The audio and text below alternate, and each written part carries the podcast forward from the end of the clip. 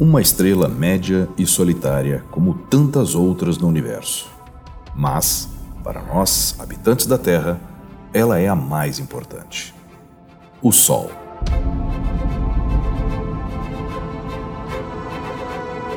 Olá, eu sou Floresberto, apresentador do podcast Astronomia e Astronáutica, e vou levar você nessa viagem.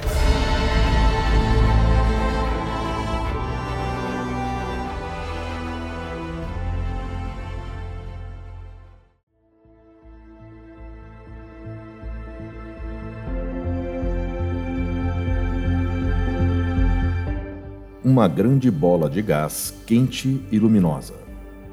O Sol tem 109 vezes o tamanho da Terra, com 1 milhão e 400 mil quilômetros de diâmetro. Ele possui sozinho 99% da matéria do Sistema Solar.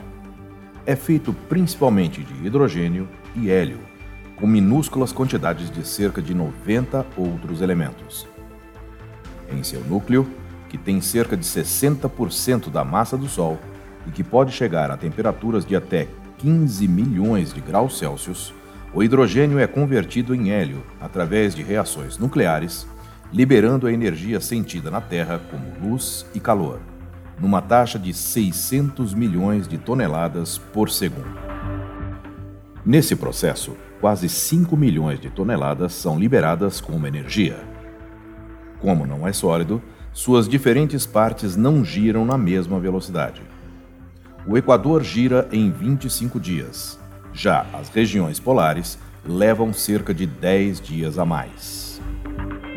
A superfície solar. A superfície visível do Sol é uma camada de 500 quilômetros de profundidade chamada fotosfera.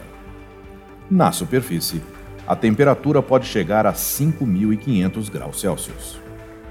Com essa temperatura, e através de cálculos, os astrônomos determinaram que cada centímetro quadrado da superfície do Sol emite 1.500 calorias.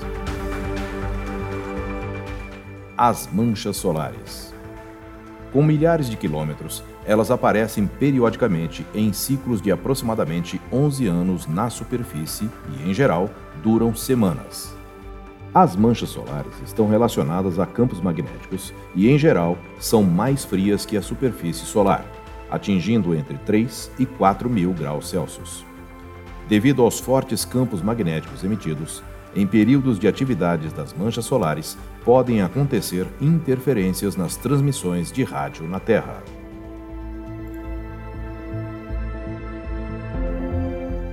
Os flares.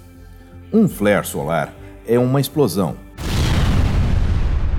Uma enorme liberação de energia que ocorre na superfície do Sol quando a energia que está armazenada nas linhas retorcidas de seu campo magnético e nas manchas solares é subitamente liberada em uma explosão. Os flares produzem uma enorme emissão de radiação que se espalha por todo o espectro eletromagnético, indo da região rádio até a região dos raios X e raios gama. As fáculas. Elas aparecem frequentemente nas proximidades das manchas solares. São locais mais claros e possuem elevadas temperaturas, que vão de 6 a 7 mil graus Celsius, e compensam o déficit de radiação das manchas solares. A coroa solar.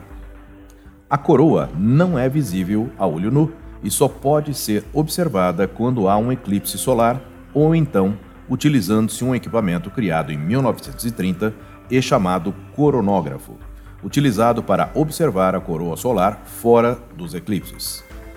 O formato da coroa se modifica no ritmo periódico de 11 anos das manchas solares.